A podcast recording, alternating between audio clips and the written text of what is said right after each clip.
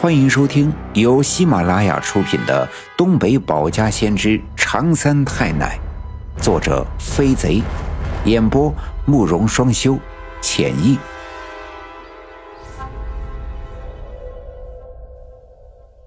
第二百九十一章：三太奶仙山传仙法，深夜版渗水除阴邪。当遮掩住我们家整个院子的红色烟雾散尽的时候，人们这才惊奇地发现，我和那个马鞍以及被我的血染成红色的小银马都不见了。有眼尖的村民仰着头，指着天空，大声地喊道：“快看，快看，大勇飞到天上去了！”人们顺着他手指的方向看去。果然，就在我们家的院子的正上方，有一朵红色的云彩，而就在那个云彩上面，站着一匹红色的枣红大马，闪耀着红色的光芒。那匹马背上骑着一个人，没错，那个人正是我。当院子里红色烟雾刚刚弥漫起来的时候，我便清楚地看到那匹被我鲜血染红的小银马突然动了起来。他的前蹄扬起，脖子上的鬃毛乱颤，他稀溜溜的叫了一声，便立刻化作一道耀眼的红光。而当这红光一闪而过的时候，我的眼前突然出现了一匹高大的枣红马，我认得他，他正是经常驮着我往返天山的那匹枣红马，而刚才地面上的那个马鞍却已经跨在他的背上。马鞍上面包裹的蛇皮闪着耀眼的金光。一匹枣红马转过身，冲着我又稀溜溜的叫了一声，低下头，轻轻的一拱，我便轻飘飘的被他拱起，稳稳当当的落在他的马背上。他四蹄蹬地，腾空而起，一眨眼的功夫，便已经飘在了我家的上空。我甚至能清楚地听到下面的人们发出惊叹的声音，他们再一次哗啦啦地跪倒，纷纷地向我磕头跪拜。当然，这样的场景他们只在老人们的口中见过。红色的烟雾犹如一朵祥云，迅速地向西南的方向飞去，一眨眼的功夫便不见了踪影。人们又对着我消失的方向磕头。如今，在他们的眼里，我俨然已经是一个法力无边的神仙。他们在期盼着我能施展我的仙法，来驱散笼罩在整个刘家镇的怪病的邪气，来挽救他们的生命。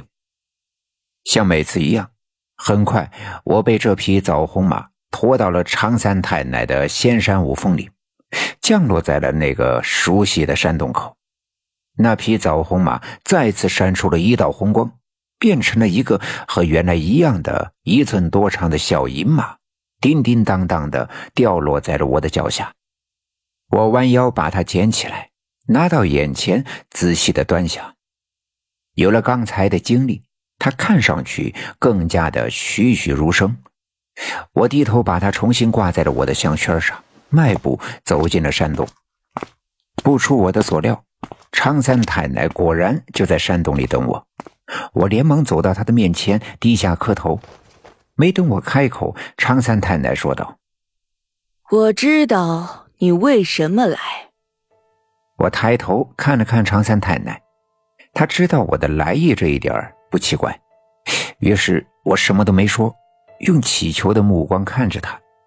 他站起身来，走到我的面前，伸手拉着我的胳膊。我便顺势的站起身来。